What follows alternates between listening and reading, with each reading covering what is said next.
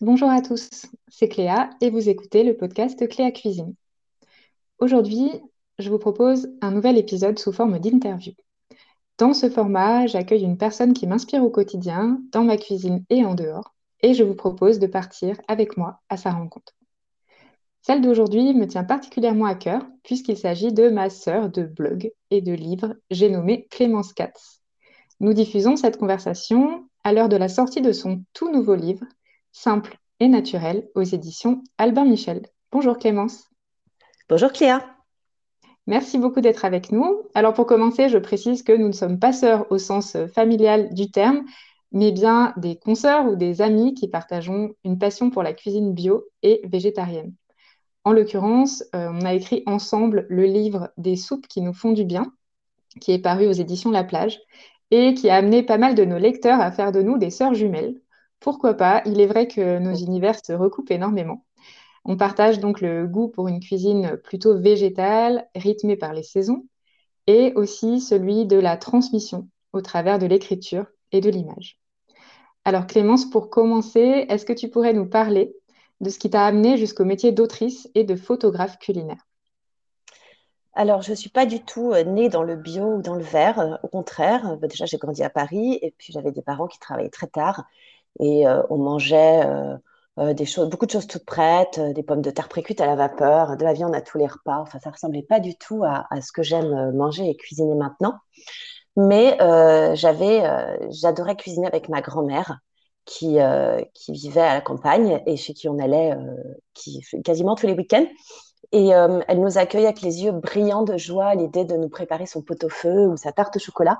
Donc c'était des recettes assez classiques, mais elle aimait tellement ça que je pense que c'est vraiment par elle que j'ai eu le goût de, de, cuisiner, de partager. Et, et donc, bah, je cuisinais avec elle. On passait, elle passait ses journées dans la cuisine. Et, je me souviens, mon premier livre de recettes, c'était c'était Titouf un gâteau. C'était une recette de 4 quarts, euh, tout simple. Et je le refaisais chaque week-end, j'adorais ça. Mais euh, alors moi, par contre, j'avais, déjà la fibre euh, créatrice petite parce que je me souviens que j'avais une fois, j'avais essayé de le faire en salé en fait pour voir. Enfin, je, je me souviens plus trop d'où m'était venue l'idée, mais j'avais fait le 4 quarts avec du sel et je me souviens surtout qu'en fait le soir, mes parents l'avaient mangé à l'apéritif et j'étais mortifiée parce que euh, j'étais mortifiée d'avoir fait un truc salé. Je me disais, mais ils vont s'empoisonner. Voilà, mais enfin, j'aimais bien déjà euh, avoir des idées un peu originales. Et puis, euh, et puis le temps a passé. Et en fait, à 30 ans, j'ai eu des soucis de, de cholestérol. Et j'ai dû revoir complètement mon assiette du jour au lendemain. Et évidemment, on m'a interdit voilà, toutes les graisses animales, etc. Et donc, j'ai fait la découverte qui a changé ma vie. c'est la purée d'amande, Jean Hervé, pour ne pas le citer. Euh, parce que euh, bah, plus de beurre. Et donc, euh, je me suis dit comment je vais faire mes tartines du petit déjeuner? Et je suis allée dans un magasin bio et j'ai trouvé cette purée d'amande. Et je me suis fait une tartine de purée d'amande au miel. Je me revois encore la manger.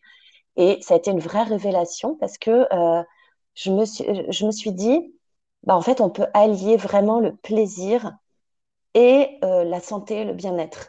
Et ça, pour moi, c'était vraiment une notion nouvelle parce que dans ma famille, en plus, il y avait plein de problèmes de rapports euh, compliqués à l'alimentation chez ma mère, ma grand-mère, de, contrôle, de culpabilité.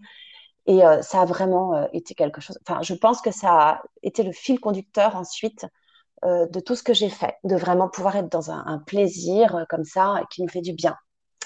Voilà. Puis on suivit la création du blog en 2007. mon changement de vie professionnelle qui est arrivé rapidement après parce que j'étais assistante de production dans le cinéma et que je ne m'épanouissais pas dans ce métier. Et, euh, puis euh, les premiers articles pour les magazines, le premier livre chez La Plage, et puis ça s'est enchaîné. Et euh, les photos, bah, les photos sont venues petit à petit. parce que bah, c'est un peu indispensable en fait quand on écrit des recettes de faire les photos. Mais il y a eu un gros tournant quand j'ai créé mon compte Instagram il y a, je crois que c'est il y a 4-5 ans à peu près, et où je me suis dit, ben voilà, mais je vais faire une photo par jour. Et là, du coup, j'ai vraiment progressé. Ça a été un beau challenge. D'ailleurs, je le conseille à tous ceux et celles qui veulent apprendre un petit peu voilà, à faire de la photo, c'est de se, dire bah, je vais faire une photo par jour et puis je vais euh, peut-être euh, copier un peu le style de quelqu'un ou refaire une photo qui existe déjà, mais, mais en essayant de, retranscrire ça, bah, je vais apprendre des choses. Voilà. Et, euh, et puis un jour, je me suis rendu compte que j'étais devenue photographe et qu'on me demandait parfois des photos sans même les recettes. Et même maintenant, c'est mon statut professionnel principal, auteur-photographe. Voilà, c'est comme ça que ça s'est fait, même si c'est quelque chose que j'ai plus de mal à assumer que, euh, que l'écriture de recettes. Ouais, d'ailleurs, parmi nos points communs, on peut citer le fameux syndrome de l'imposteur, de l'impostrice en l'occurrence. D'ailleurs, je crois qu'il est beaucoup plus répandu qu'on ne peut l'imaginer. Alors, effectivement, tu viens de nous le dire, tu es totalement autodidacte, en photo comme en cuisine, comme en écriture aussi. Mm. Est-ce que tu pourrais euh, nous dire de quelle manière tu arrives à dépasser ce syndrome de l'imposteur? Alors, en cuisine, ça n'a pas été tellement un souci parce que j'ai eu l'impression de commencer ça. Alors, évidemment, alors il y avait déjà des auteurs, des autrices de livres, et puis il y avait les chefs dans les restaurants, mais j'avais quand même l'impression de faire partie de quelque chose de nouveau qu'on était un peu en train de créer. Et puis, alors, il n'y avait pas, du tout euh, de, concurrence, il y avait plutôt du soutien, c'était très bienveillant. Et euh, je n'avais pas tellement l'impression de prendre euh, la place de quelqu'un. Puis ça s'est fait petit à petit pour moi l'évolution parce qu'il y a eu le blog, les magazines, puis après un livre. Donc j'ai pas trop ressenti, euh, j'ai pas eu l'impression de ne pas être à ma place avec l'écriture des recettes. Par contre, par contre, alors déjà par contre, mon entourage me voyait clairement comme une femme au foyer. Hein. C'était pas un métier hein, pour, personne autour de moi. Hein. L'écriture de recettes, c'était c'était pas du tout un métier. donc déjà, il m'a fallu quand même affronter ça. Ça n'a pas été évident et ça a pris beaucoup de temps euh, avant que j'accepte moi-même de reconnaître que ben, c'était vraiment mon activité professionnelle. Et puis alors le syndrome de l'imposteur, par contre, avec la photo, ouais, ça vraiment je l'ai ressenti. Euh, D'autant plus que j'ai quand même des copines euh, autrices culinaires qui sont photographes et qui, pour le coup, ont fait des vraies formations, euh, euh des, des, grandes écoles, etc., qui font des photos magnifiques. Et, euh, j'ai beaucoup, longtemps eu l'impression, et parfois encore, de leur, de leur piquer un peu leur gagne-pain, euh, j'ai eu, par exemple, beaucoup de mal à évaluer mes tarifs au début. J'avais tendance à beaucoup me sous-évaluer, me sous-valoriser. Euh, alors qu'il y a des barèmes quand même, hein, mais j'avais tendance à me mettre systématiquement en dessous. Et, euh, pour, le coup, je dois vraiment beaucoup aux copines qui m'ont encouragée, qui m'ont soutenue, dont toi, hein, euh, en me disant que vraiment mon travail, euh, bah voilà, il méritait euh, d'être reconnu, que voilà, c'était, ça devenait de la vraie photo professionnelle. Et ça m'a vraiment beaucoup, beaucoup, aidé à, m'affirmer, à prendre confiance en moi.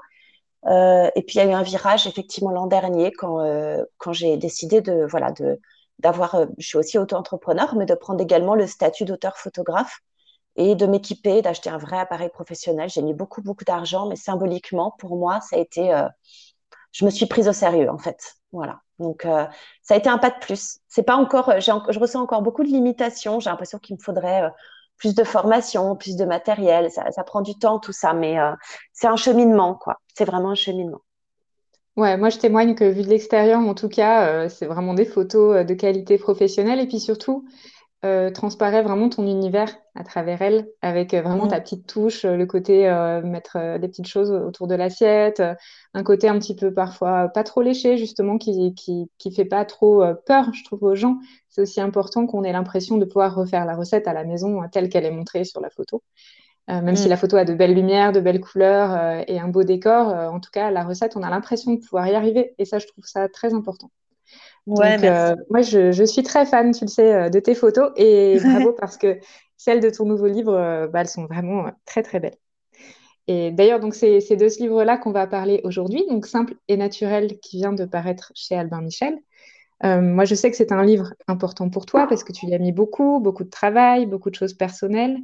Euh, en tout cas, en tant que lecteur, lectrice, je dirais que c'est aussi un livre important en ce moment, puisque bah, ces dernières années et puis encore davantage euh, ces temps-ci, c'est vrai que l'actualité euh, ne nous laisse pas intacts. Elle est anxiogène, elle est stressante à juste titre.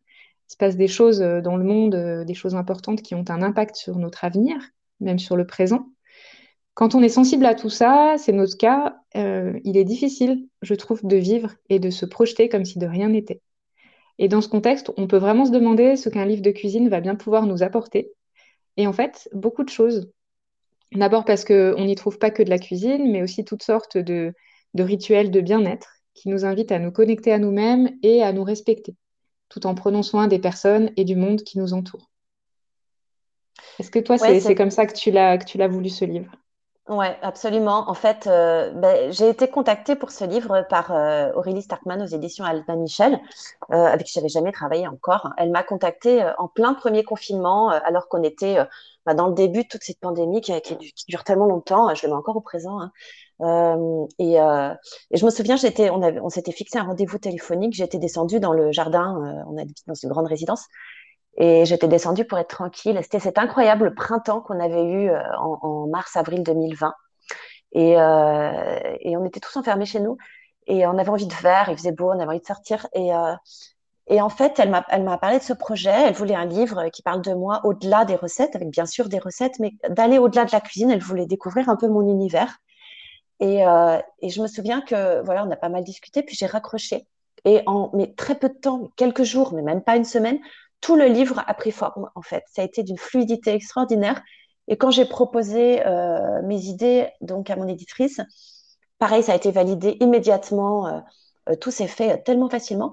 Et je pense que c'est parce que vraiment, il y avait ce besoin, il y avait une vraie, une vraie demande à ce moment-là pour ça, pour aller un petit peu vers voilà, tout ce qui peut nous faire du bien et nous reconnecter. Et, et donc, ce livre, je voulais vraiment l'écrire au fil des saisons. C'était vraiment très important pour moi que ce soit un livre avec un sommaire en forme de quatre saisons. Et je voulais prendre le temps. Je voulais l'écrire sur un an, ce qui n'est pas toujours le cas. Hein, tu sais bien, parfois, les, livres, on doit les écrire euh, un peu plus vite. Mais là, vraiment, euh, je, tenais vraiment à ce que ça se fasse euh, au fil des saisons pour vraiment m'imprégner en fait de l'atmosphère de, chaque saison, autant pour les recettes que pour le reste. Et puis, je voulais que ce soit vraiment mes meilleures recettes. Alors, pareil, avec des produits, des fruits et légumes de saison, des ingrédients complets, enfin, ce que je fais, mais des recettes que je réutilise un peu dans mon quotidien, qui sont des recettes qui fonctionnent bien et que j'aime particulièrement, et puis qu'on peut, euh, qu'on peut décliner vraiment euh, avec d'autres ingrédients euh, au fil des saisons. Et puis je voulais y ajouter, je voulais donc y ajouter, voilà, des petites astuces, des petits rituels, des choses qui rythment, qui rythment mon quotidien, et que vraiment chacun puisse adapter selon bah, sa vie, son emploi du temps, ses envies. Voilà, on a tous des contraintes différentes, mais l'idée c'était vraiment de proposer des petites choses qui apportent qui sont simples et qui apportent de l'ancrage et un peu de reconnexion à un moment où on en avait vraiment besoin. Euh, et donc, et puis, alors, je voulais aussi évidemment parler de pratiques vertueuses qui sont vraiment importantes pour moi, comme le yoga, le pranayama, euh, euh qui sont vraiment qui font que, que, que, qui sont des pratiques euh, euh qui ont vraiment une place importante dans ma vie. Et puis, euh, je voulais que visuellement, donc j'ai fait les, photos, toutes les photos des recettes, mais euh, je voulais aussi que visuellement, il y ait des photos d'ambiance. Et euh, j'ai choisi pour ça, euh, je voulais les faire chez moi en Sologne. On a une grande, grande maison de famille. En fait, c'est même un château du XVIIe siècle euh, dans lequel vit mon père. Et je voulais que le cadre de fond de ce livre, ce soit ce très bel endroit qui est resté un peu sauvage, avec le beau potager un peu foufou de mon père. Et, euh, et donc pour ça, j'ai, euh, je me suis tout de suite dit, bah, je vais demander à Linda Louis, qui est une amie et qui habite, euh, qui habite pas loin dans le Berry, qui fait des très très belles photos de paysages. Et, et je me suis dit, bah voilà, elle, elle va faire les photos d'ambiance. Elle va venir à la maison. En plus, les éditions Albin Michel voulaient que j'apparaisse moi un petit peu dans le livre pour le, le personnifier. Et donc, un week-end par saison, elle est venue à la maison et on a passé un week-end ensemble à faire des photos et puis bon, on a profité pour faire des balades, cuisiner un peu, etc. ensemble. C'est vraiment des bons souvenirs et il y a vraiment beaucoup de ça aussi dans le livre. Euh, mais elle était vraiment dans le projet dès le départ. Et puis, euh, je voulais aussi inviter euh, des amis sous forme de petites rencontres, un peu comme des interviews, un par saison. Donc, j'ai invité, j'étais vraiment, j'ai vraiment de la chance parce qu'ils ont tous accepté. Donc, j'ai invité Odile Chabriac, qui est naturopathe pour les produits de la ruche. J'ai invité Jean-François Merlet, qui est le créateur de Solsenia, qui est vraiment le, le c'est lui qui a vraiment apporté les premiers super aliments en France et puis j'ai invité Linda, donc Linda Louis pour les plantes sauvages, et Sylvia euh, Dirienzio, qui est ma prof de yoga. Et euh, ils, émaillent comme ça le livre. J'aime bien l'idée de les avoir invités un peu comme si c'était chez moi. Et puis je termine le livre avec euh, quelques-unes de mes adresses préférées, euh, pas seulement, euh, pas seulement pour les aliments. D'ailleurs, un des adresses préférées où, où j'achète même des petits produits de beauté, des choses comme ça, ou des affaires de yoga. Voilà. Et au final, je trouve que c'est un bel ensemble cohérent, autant visuel que que culinaire et dans ce qui est raconté. Ouais, moi j'ai coutume de dire que, enfin, je dis que c'est un livre boîte à outils en fait, qui, mhm. qui, qui, qui, vraiment pour se faire du bien, qui, qui peut euh, aller dans plein d'axes différents. D'ailleurs, je te propose, si tu veux bien, qu'on passe ensemble en revue ces différents outils, ceux donc auxquels tu as recours au quotidien. Euh, on va commencer par le yoga, puisque c'est un autre de nos points communs. On se lève tôt, avant tout le monde, pour dérouler notre tapis de yoga. Ouais, ça fait rire tout le monde parce que parfois je me lève vraiment très très tôt. Pas tout le temps, mais parfois ça peut aller jusqu'à 5h30 du matin. Euh, ben, le yoga a changé ma vie, je pense vraiment. Et euh, j'ai découvert le yoga très jeune. En fait, moi, je pratique euh, l'Ashtanga Yoga, qui est une variante du yoga traditionnel assez dynamique. Et euh, j'ai pris mon premier cours à 25 ans et je me souviens encore de l'état dans lequel j'étais en sortant. J'avais l'impression d'être tombée amoureuse, en fait. Et puis, ben, ça a émaillé un petit peu ma vie, comme ça, partie par là. je pratique un petit peu, puis j'arrêtais, puis j'allais deux fois par semaine pendant six mois, puis j'ai eu mes enfants. Et puis récemment, enfin il y a quatre ans, euh, j'ai réintégré le, yoga Ashtanga dans ma vie au quotidien. Et là, par contre, je me suis vraiment euh, ancrée dans une pratique quotidienne. Et euh, c'est une pratique particulière parce que c'est on refait la même série tous les jours. On est censé pratiquer tous les jours ou au moins trois, quatre fois par semaine. Et on refait la même série. Et c'est la, répétition, en fait, et puis, bon, additionné avec d'autres petites choses qui définissent cette pratique, mais qui, qui, qui en font une pratique vraiment transformative. Et alors oui, on peut se dire que quelques, enfin moi pour moi ces heures de sommeil en moins, c'est c'est vraiment pas du tout un sacrifice, c'est le contraire. Ça m'apporte tellement d'énergie. Et puis j'ai l'impression, en fait, euh, quelquefois tu sais, on se réveille avec euh, des, des, pensées négatives, euh, on a mal dormi, on a des ressassements, des choses comme ça. Et ben cette pratique dilue tout ça, mais je le sens littéralement au fil de la pratique. Et à la fin, j'ai l'impression d'avoir pris une, bonne douche, c'est une douche d'été, euh, juste euh, à la bonne température, un peu fraîche. Je me sens comme ça après la pratique, vraiment. Et puis alors, au-delà de ça, euh, sur, sur un niveau plus subtil, j'ai l'impression, en fait, je découvre, en fait, dans la pratique, quelqu'un qui est un peu différent de la personne que je suis dans ma vie quotidienne. C'est un peu comme si c'était la personne derrière tous les filtres accumulés au fil de la vie. En fait, je découvre que bah, euh, je peux, par exemple, ne pas avoir peur. Qu'on me propose, mon prof me dit, bah, tiens, cette nouvelle posture, tu vas essayer. C'est une posture difficile, mais j'essaye, j'y vais. Dans la vie, je suis assez peureuse, en fait. Et ça, ça me, voilà, ça m'offre une image de moi qui est plus positive que celle que je peux avoir parfois. Et, euh, je pense que c'est vraiment une pratique qui peut m'apprendre à, à m'aimer, pas dans le sens narcissique du terme, mais vraiment plus dans l'acceptation. Dans ce sens-là, vraiment, c'est en train de complètement transformer ma vie. Et puis, euh, alors bien sûr, en plus, euh, bon, le yoga, c'est vraiment un outil de santé euh, formidable. Hein, et ça, ça, permet aussi d'avoir un mode de vie plus sain sans même avoir besoin de faire de sacrifices, parce que un peu tout seul. C'est un outil formidable. Enfin, tu sais, tu pratiques aussi, mais enfin, je, moi, j'adore. C'est, ça fait vraiment partie de ma vie maintenant, à tous les niveaux. Ouais, mais la façon dont tu en parles, je trouve, est une belle invitation pour les personnes qui ne connaissent pas et qui, qui se disent peut-être un jour découvrir le yoga. Ouais, il faut essayer. Faut essayer. Ouais, il faut essayer. Alors, qui dit yoga dit souvent Ayurveda, donc cette euh, médecine traditionnelle indienne, et, on peut le dire, elle est très éloignée de notre culture. Euh, elle est beaucoup plus complexe qu'elle n'en a l'air. Et euh, sans faire de l'appropriation culturelle, il n'empêche qu'on peut y piocher par-ci par-là des rituels qui sont finalement assez simples à mettre en œuvre pour prendre soin de soi et du monde qui nous entoure, même sans connaître la philosophie globale de, de l'Ayurveda. Est-ce que tu peux nous parler, par exemple, de ta routine quotidienne en la matière? Oui, bien sûr. Alors, bah, effectivement, c'est venu par le yoga. Hein. Au bout d'un moment, je me suis intéressée tout naturellement à l'Ayurveda pour, euh, pour ajouter des petites choses. Euh, et alors, effectivement, il y a plein de petits rituels qu'on peut, euh, peut intégrer dans son quotidien très facilement. Et d'ailleurs, j'en ai mis dans mon livre, j'en ai mis un par saison pour inviter chacun à, à l'essayer pendant un petit moment, à voir un petit peu voilà, ce qui lui plaisait, s'il avait envie de le faire tous les jours, pas tous les jours. Et puis, peut-être plus à certaines saisons qu'à d'autres, parce qu'il y en a qui sont plus adaptés en hiver qu'en été, par exemple. Et puis à, s'approprier un petit peu ces, rituels comme ça. Euh, alors moi, mon, mon, rituel à moi, parce qu'il faut trouver un petit peu l'ordre qui qui nous plaît, puis ça peut être le matin ou le soir. Moi, je fais quasiment tout le matin. J'aime bien parce que euh, je me lève avant, euh, voilà, avant ma famille, avant mes enfants, mon mari. Et puis, euh, je commence par euh, prendre soin de moi. Et je trouve que symboliquement, je trouve ça assez chouette de se dire, bah là, je prends soin de moi pour être bien et pour pouvoir ensuite prendre soin des autres. Et symboliquement, en plus, mes enfants se réveillent en général à peu près euh, peu de temps après que j'ai terminé. Et je suis là après pour eux. Bon, après, il y a le yoga qui, voilà, mais je suis quand même là auprès d'eux, etc. Et euh, je trouve que la symbolique est assez chouette. Alors, euh, bah, moi, je me lève, euh, je commence tout de suite. Le premier truc que je fais, c'est le gratte-langue. Je trouve que ça, c'est vraiment un truc génial ça coûte rien. On peut même, euh, je connais des gens qui font avec une petite cuillère ou avec euh, leur brosse à dents. Le gratte-langue, c'est un petit outil euh, en forme de V, un petit peu comme ça. En, général, il peut être en inox ou en cuivre. Et on se gratte la langue parce qu'il y a un amas. Si on tire la langue le matin, on voit. D'ailleurs, ça s'appelle amas. Il y a tout un petit amas de, de, toxines en fait qui sont accumulées pendant la nuit. Et donc, on gratte la langue une dizaine de fois comme ça, on les enlève. Et c'est, ça prend vraiment, ça prend mes 30 secondes. Et après, je me brosse les dents. Donc là, on a une impression de bouche fraîche quand même, c'est super agréable.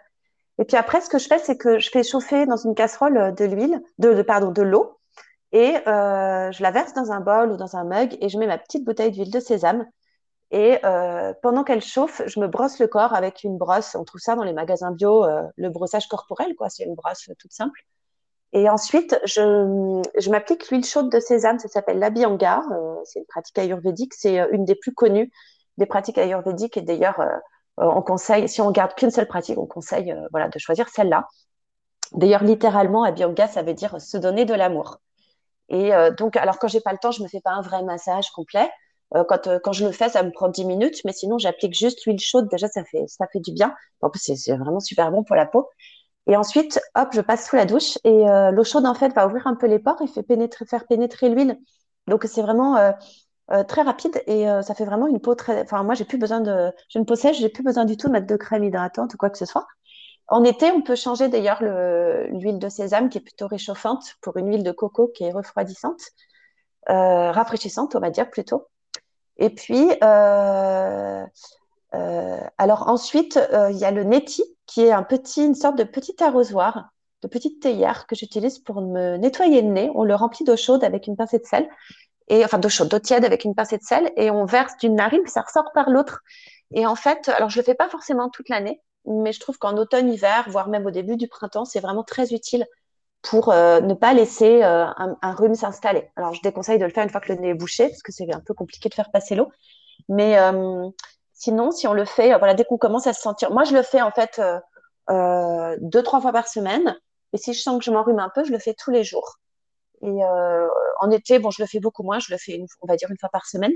Et par contre, ce qu'il faut surtout pas oublier, parce qu'il y a des gens qui font le nez et qui se disent, bah non, mais moi, ça me, euh, au contraire, ça empirait ou j'ai le nez tout sec. Il faut mettre un petit peu d'huile dans les narines. Ça, on l'oublie trop souvent. Nous, il y a des gens qui, beaucoup de gens qui pratiquent le neti, mais qui pensent pas à, mettre de l'huile derrière. Et euh, en Ayurveda, c'est vraiment important. Ça s'appelle nasia, le fait de mettre de l'huile.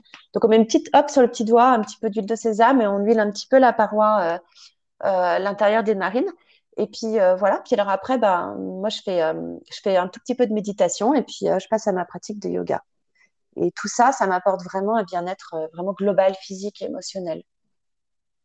Ouais, c'est sûr, à t'entendre, on le ressent. Après, j'imagine que pas mal d'auditeurs et d'auditrices vont se dire, oula, mais il faut se lever à 4 heures du matin. Euh, moi, j'ai, j'ai pas le temps, j'y arriverai pas. Donc, on peut leur dire effectivement que ces routines-là, ben, on peut les faire euh, le week-end ou pendant les vacances, ou certains, certaines pratiques peuvent, peuvent se faire le soir aussi, tout simplement.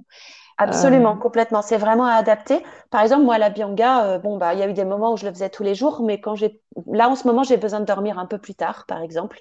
Bah, je me lève un peu plus tard, et puis, euh, soit je le fais pas, soit, soit je le fais rapidement, donc j'applique juste un peu d'huile, soit j'en fais un, bon gros, vraiment long, où je prends vraiment du plaisir et du temps le week-end, effectivement. Et le soir, c'est super agréable à faire le soir aussi, si on préfère pour, pour se détendre avant de s'endormir. C'est vraiment à adapter selon ce qu'on préfère faire et selon le temps qu'on a, oui, absolument.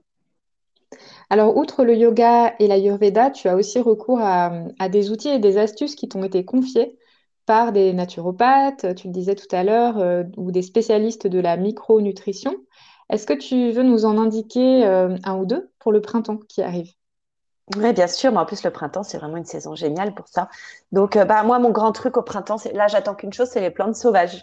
Vraiment, euh, on peut vraiment en trouver partout. C'est vraiment le printemps en fait, c'est un moment qui est dans la nature dédié à la détox. C'est-à-dire que c'est pas par hasard qu'on trouve si peu de choses dans la. Alors le printemps c'est un peu en deux parties, mais dans la première partie du printemps c'est quand même euh, c'est assez austère. Ce qu'on trouve, il y a pas grand-chose. Il y a des plantes, beaucoup de voilà de, plantes, de salades sauvages, de choses comme ça. Mais bon, euh, on, reste un peu sur sa fin, si on peut dire, mais bah, c'est pas par hasard, c'est parce qu'en fait, euh, euh, il faut détoxifier un peu le corps. D'ailleurs, il y a aussi la sève de bouleau qui remonte, qui, commence à être un petit peu connue par tout le monde, qui est vraiment le symbole du début du printemps et qui, qui est vraiment un, super outil pour se détoxifier en douceur. Et donc vraiment, les plantes sauvages, je conseille d'aller d'acheter un bon livre. Il y en a plein maintenant, c'est très à la mode. Un bon livre de cueillette et éventuellement de recettes. Hein. Souvent, il y a des livres qui font les deux d'aller se balader, ça tombe bien, hein, c'est le moment où il faut prendre un petit peu l'air, de partir faire des grandes balades avec les enfants, euh, de faire, de cueillir un petit peu, voilà, de faut faire un peu attention si on a un doute. Euh, on vérifie en rentrant qu'il y a quand même certaines plantes qui peuvent être un peu toxiques. Donc, euh, on fait attention, on utilise bien un guide. Et puis, euh, en revenant, de faire des recettes, de mettre tout ça en bocal, de les déshydrater, de préparer des tisanes. c'est vraiment, c'est vraiment quelque chose qui est agréable à faire.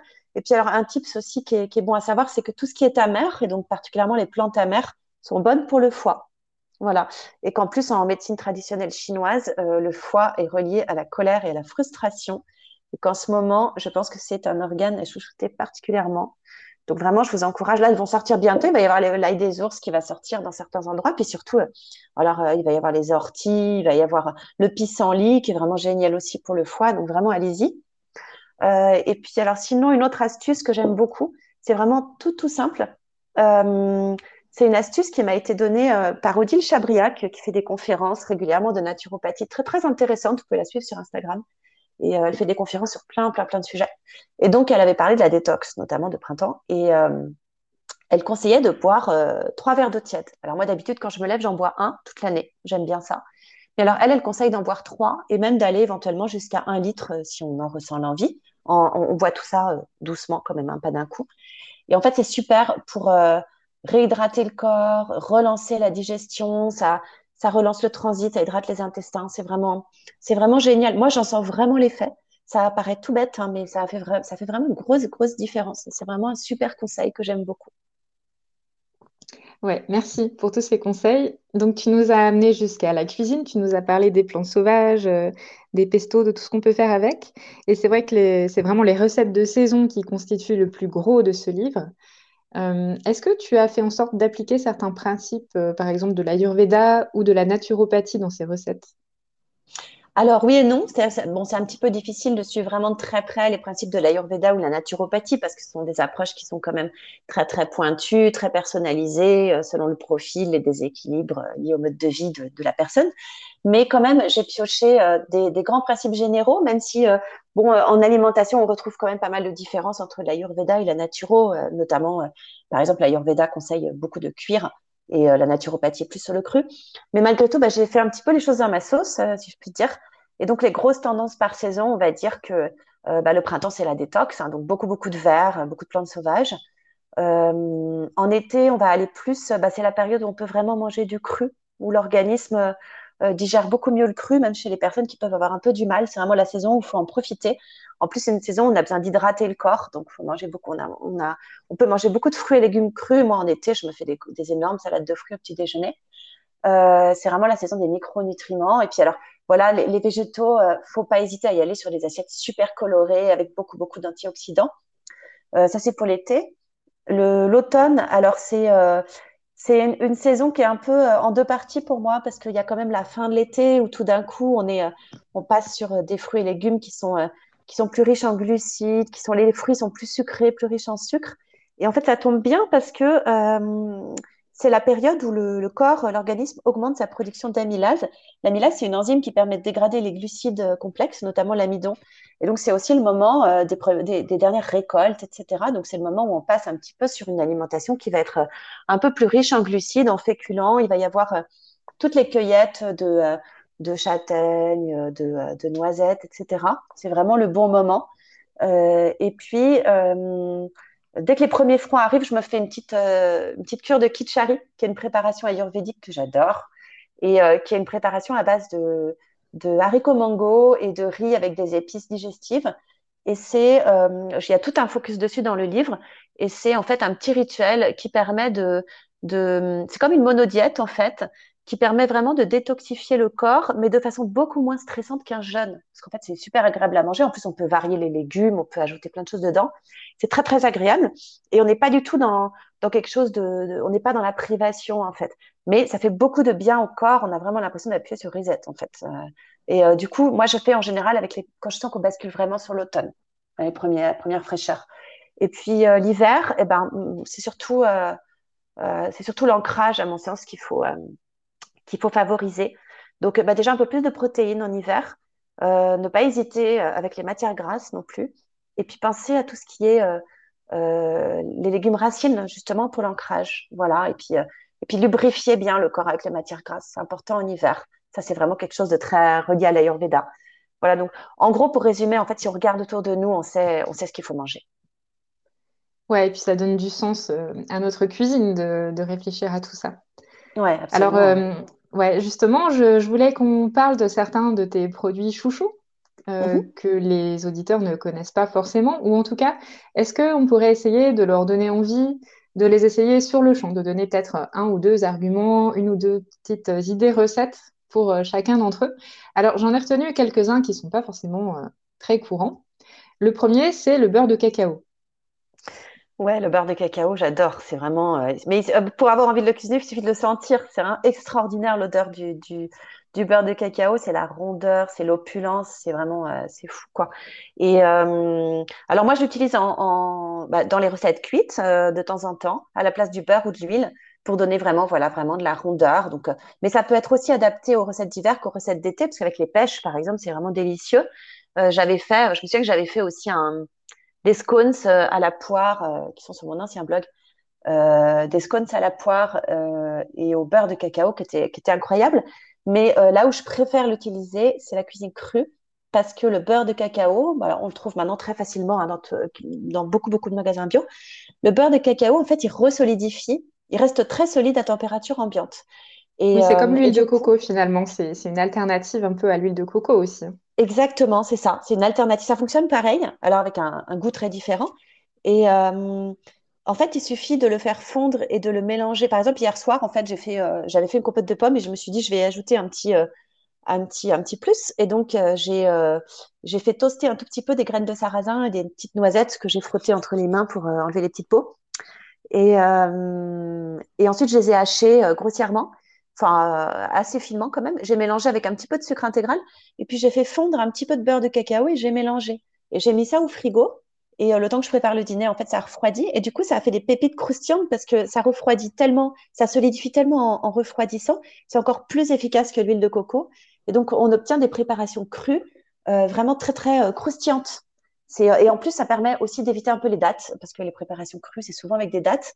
Donc, un, déjà les dates, bah, moi j'aime bien aussi ne pas en consommer trop trop. Bon, bah, le beurre de cacao aussi vient de loin, mais au moins on limite quand même, on n'utilise pas tout à la fois. Et puis, euh, les dates, ça donne quand même un goût de caramel assez prononcé déjà. Et euh, bah, c'est jamais croustillant une préparation aux dates, en fait. C'est plutôt un peu chewy comme ça. Donc, euh, moi j'aime bien changer et utiliser le beurre de cacao. Et euh, bah, si vous voulez euh, essayer des, des recettes euh, au beurre de cacao, euh, j'ai sorti justement un livre en, en, à l'automne dernier euh, qui s'appelle Chocolat végétal et il y a plein, plein, plein de recettes euh, au beurre de cacao. C'est vraiment un ingrédient que j'adore. En tout cas, merci pour l'idée des petits plus. C'est vrai que du coup, la compote de pommes, euh, elle change de tête. hein. Est-ce que tu peux nous parler des graines de chanvre? Ouais, alors j'adore. Le chanvre, c'est vraiment. J'ai découvert le chanvre grâce à Linda, Linda Louis encore, toujours elle, qui a écrit un livre sur le chanvre qui s'appelle Super chanvre et CBD, et CBD, pardon. Euh, et euh, je connaissais un petit peu le chanvre, mais bon, euh, pas beaucoup. Il est encore, en train d'arriver un petit peu dans les magasins bio. On n'en voyait pas partout. Maintenant, c'est devenu super facile à trouver. Et le chanvre, c'est vraiment pour moi l'aliment d'un avenir vertueux avec, si je devais dire mon, top 3 des aliments à privilégier pour une, consommation responsable, éthique, végétale et quand même super nutritive, c'est euh, le chanvre, les algues et, et, et l'ortie. C'est vraiment des ingrédients de demain pour moi. hein. Et euh, alors pour ce qui est du chanvre, bah, c'est une, une plante hyper écologique. hein. Toutes les parties peuvent être utilisées, c'est facile à cultiver, c'est peu gourmand en eau, vraiment. Et, euh, et alors moi j'utilise surtout euh, le, euh, les, les, euh, les graines de chanvre décortiquées, que je trouve très très facile à utiliser, qu'on peut se poudrer un peu partout sur une salade, une poêlée de légumes. Mais alors elles ont une particularité, c'est que le chanvre est, est riche en albumine et que l'albumine, bah, c'est ce qu'il y a dans le jaune d'œuf aussi, et ça coagule à 70 degrés. Et du Dans le coup, blanc euh, d'œuf, une ouais, c'est ça. pardon, ouais, ouais, ouais, pardon, ouais. Et, euh, et du coup, dès qu'on sait ça, on peut, euh, on peut faire tout plein de recettes euh, vraiment extraordinaires sans œufs. Et du coup, sans soja, euh, sans, ça change un peu quoi, sans soja, sans noix de cajou. J'ai fait une quiche dans le livre euh, qui est euh, avec un appareil aux, aux graines de chanvre, et c'est des graines de chanvre, de l'eau, un petit peu d'aromates. Il n'y a pas d'œufs, il n'y a pas de noix de cajou, euh, il n'y a pas de soja. Et euh, c'est génial de pouvoir faire ça, je trouve. C'est vraiment une grande découverte. Et du coup, à partir de là, bah, ça en- ouvre, euh, ça ouvre tout un champ des possibles de, de préparation sans œufs avec du chanvre. J'adore. Ouais, c'est une très bonne idée. Euh, pour rester dans le local et le végétal, est-ce que tu peux nous parler de l'ortie? Ouais, alors l'ortie, bah, pareil, j'adore. En plus, l'ortie, la plupart des gens, enfin beaucoup de gens, de moins en moins, mais beaucoup de gens la voient vraiment comme une mauvaise herbe parce que bah, on la trouve partout. A tendance à trouver que ce qu'on trouve partout, bah, c'est moins intéressant que ce qu'on trouve euh, euh, au Tibet euh, ou je ne sais où, on peut trouver des, baies incroyables. Mais en fait, l'ortie, c'est vraiment une plante magnifique, dé détoxifiante, reminéralisante. elle est bonne pour la, la, peau et les cheveux.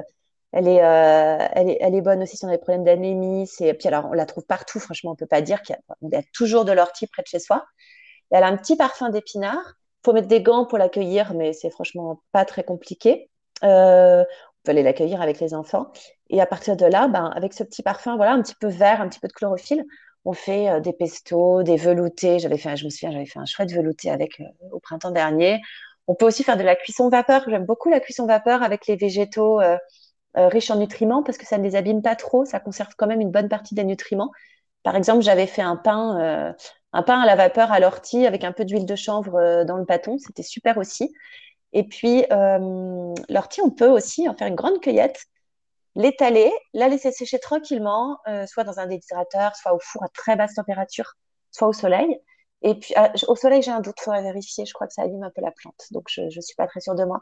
Mais euh, à partir de là, on l'a fait sécher, on l'a réduit en poudre.